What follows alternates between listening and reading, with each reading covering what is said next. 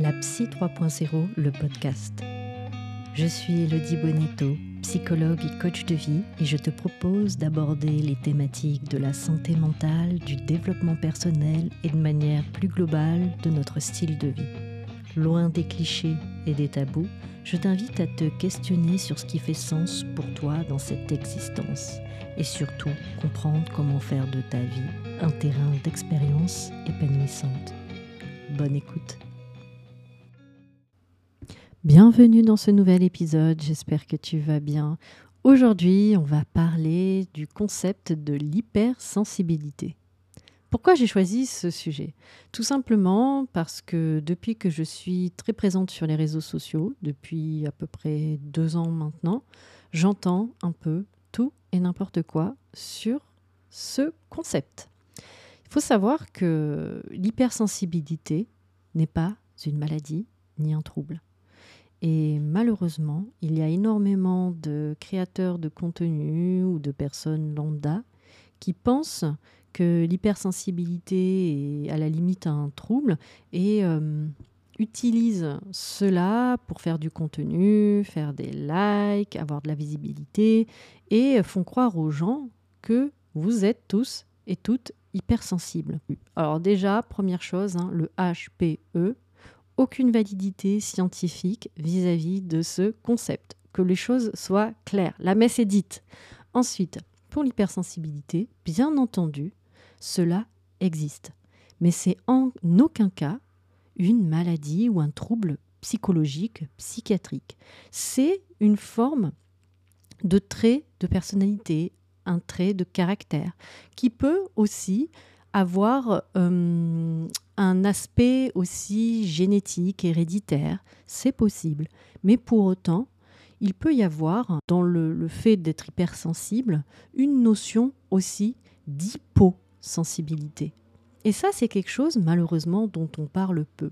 C'est-à-dire qu'une personne peut avoir des traits d'hypersensibilité sur certains aspects et aussi, en même temps, des traits d'hyposensibilité sur d'autres aspects. Par exemple, elle peut avoir une hypersensibilité émotionnelle, c'est-à-dire que n'importe quelle situation où une personne lambda qui n'est pas hypersensible émotionnelle aura une réaction modérée, ben, l'hypersensible lui pourra être euh, dans une suractivation, euh, pleurer, euh, crier, ça pourrait le faire très souffrir ou prendre très mal, quelque chose pour laquelle une personne lambda non hypersensible réagirait à peine. Donc ça, on va avoir par exemple une personne qui va avoir ce type d'hypersensibilité émotionnelle. C'est, il me semble, l'hypersensibilité la plus connue du grand public. Mais cette personne peut en même temps avoir une hyposensibilité, par exemple, sensorielle, sur certains aspects, par exemple au niveau du goût ou alors euh, peut-être au niveau du toucher. Vous voyez, ça c'est possible qu'au sein d'une même personne, on retrouve hypersensibilité et hyposensibilité. Et ça, je crois que c'est hyper important d'apprendre à mettre de la nuance dans tout ça. Et l'hypersensible, il y en a des tas. C'est-à-dire euh, le, sujet A peut avoir une forme d'hypersensibilité et le sujet B peut avoir une autre forme d'hypersensibilité. Et ça se manifestera de manière extrêmement différente. Donc il n'y a pas une forme d'hypersensibilité. Et ça, c'est hyper important aussi euh, d'en avoir conscience. C'est pour ça que vouloir faire des questionnaires euh, qui regrouperaient les hypersensibles, c'est un peu illusoire d'une certaine manière parce qu'il y a des tas de formes d'hypersensibilité et surtout je pense que ce concept est beaucoup euh, influencé aussi euh, par le phénomène, euh, l'effet Barnum, le fameux. C'est-à-dire que c'est un biais cognitif qui va vous faire croire que finalement vous êtes hypersensible, tout le monde l'est un petit peu, vous voyez, alors que c'est quand même un peu plus subtil que ça. Et il y a une notion aussi euh, à prendre en compte, c'est la notion de gêne. Parce que être hypersensible, par exemple émotionnel, ben c'est assez souffrant parfois. C'est ne pas être compris toujours dans ces réactions qui sont euh, euh, extrêmes jugée en tout cas extrême, mais même par la personne elle-même, hein, qui a bien euh, la notion que ces émotions débordent de trop par rapport à la situation et l'entourage parfois ben, ne comprend pas toujours ou même euh, est agacé, exaspéré par ce trop plein, cette décharge émotionnelle. Donc, ça, c'est des spécificités que l'on peut avoir. Et je pense que hum, au niveau de l'hypersensibilité sensorielle, on n'en parle pas assez, mais c'est quelque chose qui est aussi extrêmement présent chez les personnes. Par exemple, pour vous donner euh, un exemple qui est personnel, moi j'ai une hypersensibilité euh, sensorielle assez importante, c'est-à-dire que je sors euh, quasiment jamais sans mes lunettes de soleil que ce soit l'été, l'hiver, hein, j'ai une sensibilité très importante à la lumière, que ce soit la lumière du jour ou la lumière aussi euh, artificielle, hein, des ampoules. Chez moi, il y a très peu de lumière directe, c'est que des petites lumières parce que ça me, ça me fatigue énormément, mais ça me fait même mal. C'est très difficile à expliquer.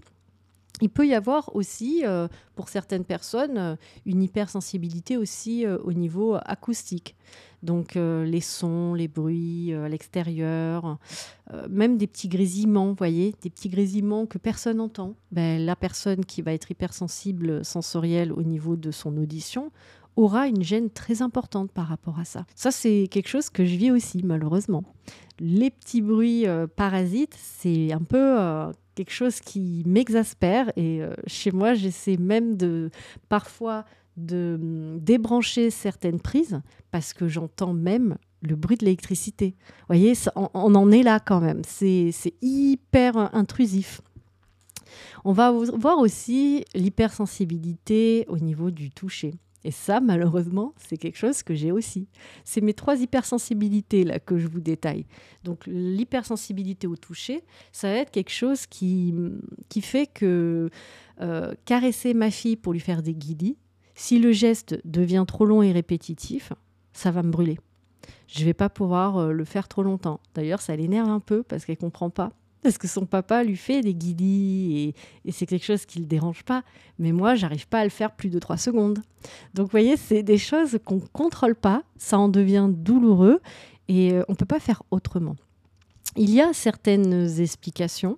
Parfois, on retrouve dans le cadre de l'hypersensibilité, qu'elle soit euh, émotionnelle ou sensorielle, des troubles tels que parfois le trouble euh, du TDAH euh, ou de l'autisme. Parfois, on retrouve aussi des comorbidités d'anxiété.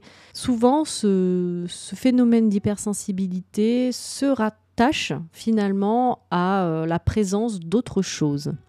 Mais ce n'est pas obligatoire non plus. Mais c'est intéressant, je pense, lorsque l'on rencontre euh, en tant que professionnel, par exemple, euh, un patient qui va être vraiment dans une plainte par rapport à son hypersensibilité globale, de rechercher un éventuel euh, trouble. Ça peut être parfois un trouble neurodéveloppemental, hein, ça peut être assez fréquent d'avoir de l'hypersensibilité quand on a un TND. Mais aussi, parfois, dans d'autres troubles, on peut retrouver aussi euh, ce phénomène d'hypersensibilité. Et auquel cas, lorsque la personne euh, aura euh, guéri, entre guillemets, son trouble, j'aime pas trop ce mot de guérir, mais en tout cas, lorsqu'elle aura dépassé son trouble, par exemple s'il s'agit par d'un trouble anxieux, il est fort probable que l'hypersensibilité qui était associée diminue aussi Donc voilà, l'hypersensibilité, c'est on peut avoir ça en tant que trait, et là, dans ce cas, c'est quelque chose d'assez euh, présent tout au long de sa vie, et ça peut aussi évoluer, j'imagine. En tout cas, j'espère que voilà, c'est pas inscrit dans le marbre, mais bon, ça peut être présent tout, au long de la vie. Et il peut y avoir des cas d'hypersensibilité où ça va être euh, sur un temps donné, à une période, et ça évoluera dans le temps. Donc tout n'est pas euh, inscrit là dans le marbre aussi. Ça crée aussi euh, pas mal de manifestations, cette hypersensibilité.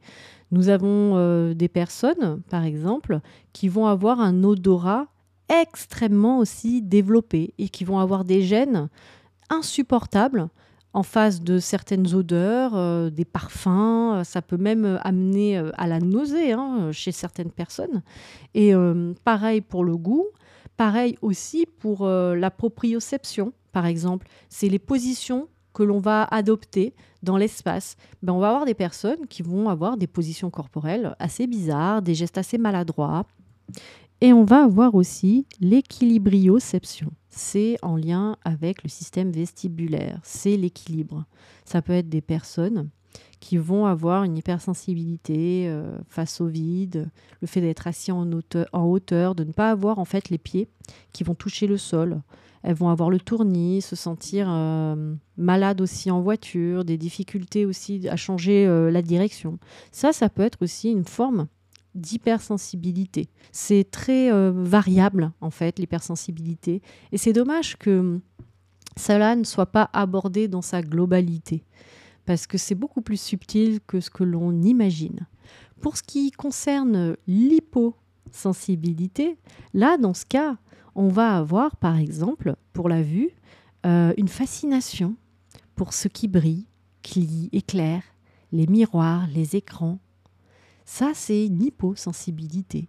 C'est-à-dire que la personne euh, va être fascinée par euh, des choses qui sont très éclairées. On va avoir pour lui des personnes qui vont apprécier les bruits forts. Par exemple, le bruit des sirènes, les pétards, quand il y a du monde, du bruit, des vibrations. C'est quelque chose qui n'est pas dérangeant. On va avoir pour le toucher euh, des personnes aussi euh, qui vont avoir très peu de sensibilité au niveau du toucher.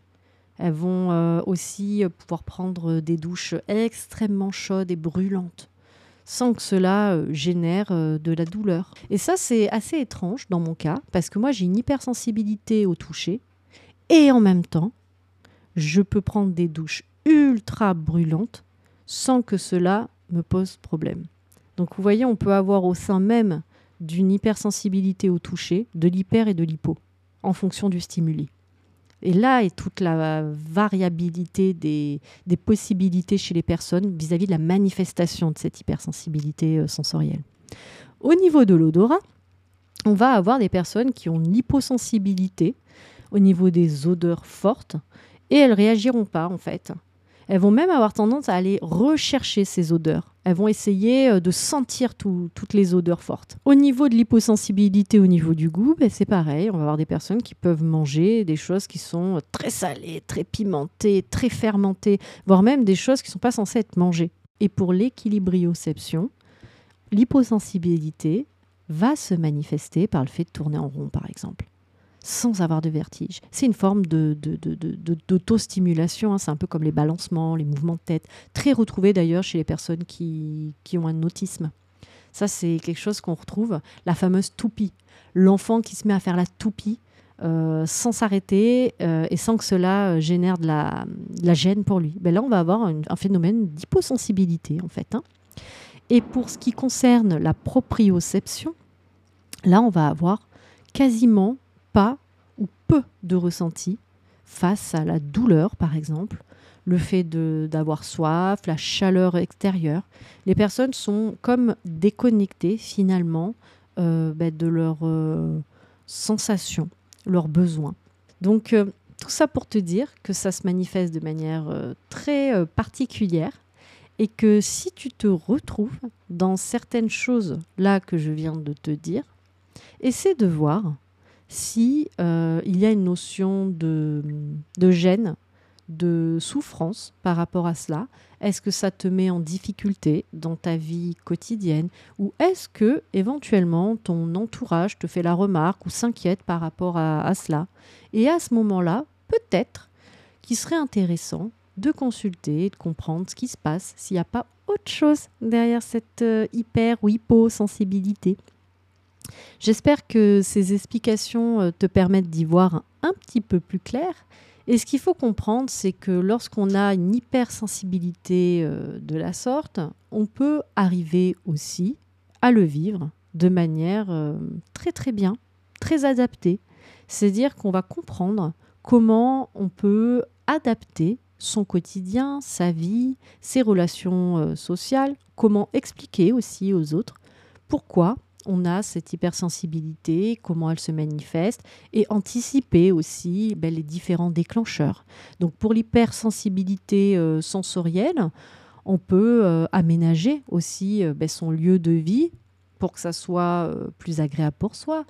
Quand on est dans un contexte de travail aussi, on peut en parler à son employeur s'il y a des lumières qui sont très fortes, très blafardes, lui expliquer votre, euh, votre situation, essayer de négocier peut-être euh, au niveau de l'éclairage, trouver des compromis, des solutions pour pouvoir mieux vivre aussi dans votre contexte euh, qui soit professionnel. Et c'est la même chose pour l'hypersensibilité émotionnelle. Je pense qu'il faut s'entourer ben, de personnes qui vous comprennent, qui savent que vous avez cette sensibilité accrue face euh, aux choses. Et ça peut être dans un sens positif comme dans un sens négatif, hein, parce qu'on peut avoir aussi une hypersensibilité émotionnelle même pour le positif. Donc ça, c'est très agréable pour les gens qui vous entourent. Mais pour le côté négatif, c'est sûr, c'est moins agréable pour les personnes qui vous entourent. Mais le but, c'est voilà, c'est de se faire accepter avec ses spécificités et sa sensibilité. C'est hyper important. Et les personnes qui l'acceptent pas, ben, c'est pas grave. Ça fait du tri naturel allez hop, ça dégage. C'est pas grave, on peut pas euh, être accepté par tout le monde, plaire à tout le monde, être supporté même par tout le monde. C'est pas possible. Donc c'est pas grave, c'est que ces personnes-là, ne ben, sont pas adaptées à votre mode de fonctionnement aussi. Et ça, je crois qu'il faut l'entendre. Votre mode de fonctionnement peut vous isoler aussi parfois de certaines personnes, mais vous rapprocher d'autres.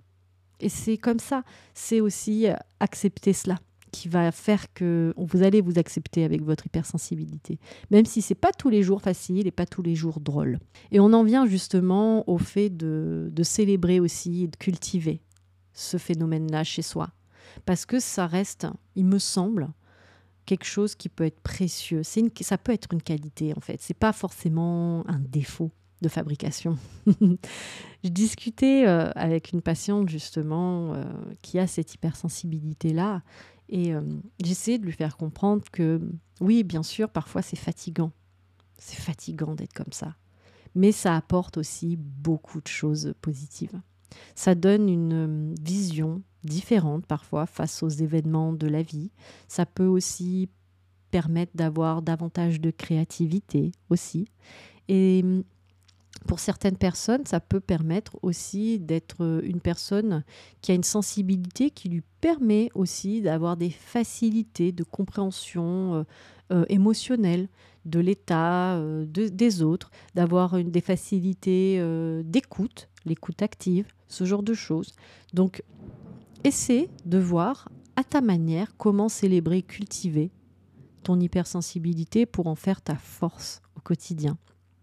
Le but, c'est que tu puisses prendre conscience de ton mode de fonctionnement et prendre aussi confiance par rapport à qui tu es et ce que tu fais. Ça va être aussi l'importance de pouvoir établir des limites saines, claires face aux autres, de pouvoir communiquer tes besoins de manière affirmée, de manière équilibrée, de prendre soin de toi et de préserver ton bien-être, ta santé mentale, de ne plus t'imposer des personnes ou situations qui vont te mettre en difficulté vis-à-vis de ton hypersensibilité, qu'elle soit émotionnelle ou sensorielle. Pour conclure cet épisode, j'aimerais juste dire que quelle que soit la nature de ton hypersensibilité, cela représente parfois un défi, mais aussi ça va créer pour toi de nombreux avantages. Essaie de focaliser tout le positif que t'apporte ton hypersensibilité plutôt que d'y voir euh, que le côté euh, néfaste ou fatigant de ce mode de fonctionnement. Essaie d'adapter ta vie à ta façon d'être et comprends aussi que si cela est trop souffrant pour toi, ça serait peut-être intéressant mais de consulter un professionnel pour lui en parler. Un professionnel qui soit euh, formés aussi aux troubles neurodéveloppementaux, qui soient formés aux troubles anxieux, qui comprennent aussi l'impact de l'hypersensibilité chez les personnes. Donc essaie de, voilà d'analyser vraiment vers qui tu vas te tourner pour pas euh, te retrouver face à quelqu'un qui dise que c'est normal d'être comme ça, donc qui n'entendent pas ta souffrance, parce que je pense que parfois comprendre que cette hypersensibilité-là s'inscrit dans un tableau clinique euh, plus vaste, finalement, ça va te donner certaines réponses et te permettre de vivre beaucoup mieux avec ça aussi. J'espère que cet épisode t'a plu, que tu trouveras euh, les réponses euh, à tes questions. N'hésite pas à partager ce podcast aux personnes qui pourraient être intéressées par cet épisode Et surtout, bah, prends soin de toi. À bientôt.